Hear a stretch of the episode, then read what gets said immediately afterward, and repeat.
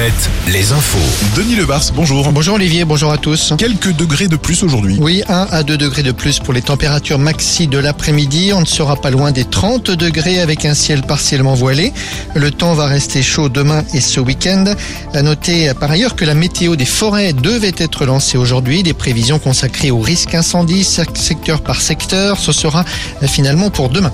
Dans la Sarthe, de nouvelles restrictions viennent d'être prises sur la consommation de l'eau. Le seuil d'alerte a été atteint dans plusieurs bassins versants. Et parmi les mesures qui ont été prises, l'interdiction d'arroser les pelouses en journée et le remplissage des piscines.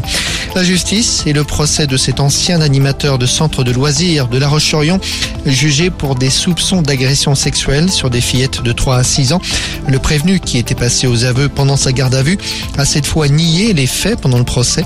Quatre ans de prison ferme ont été requis contre lui.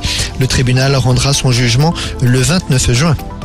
Un gros exercice de sécurité civile cet après-midi près d'Angers. Il aura lieu sur le site de l'usine Zac System à Avrier, un site Céveso spécialisé dans l'industrie pharmaceutique.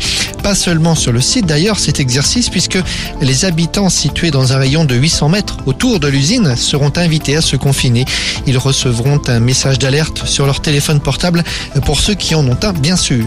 À Angers toujours, la visite d'Elisabeth Borne ce matin, visite sur le thème de la petite enfance dans le quartier de la Roseraie avec une première, l'utilisation d'un drone pour surveiller le secteur et le déplacement d'un groupe de manifestants.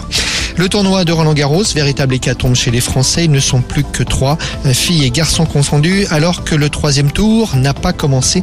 Les trois jouent d'ailleurs aujourd'hui. Et puis si vous, vous souhaitez porter la flamme olympique dans un an, sachez que la campagne de recrutement des candidats commence aujourd'hui.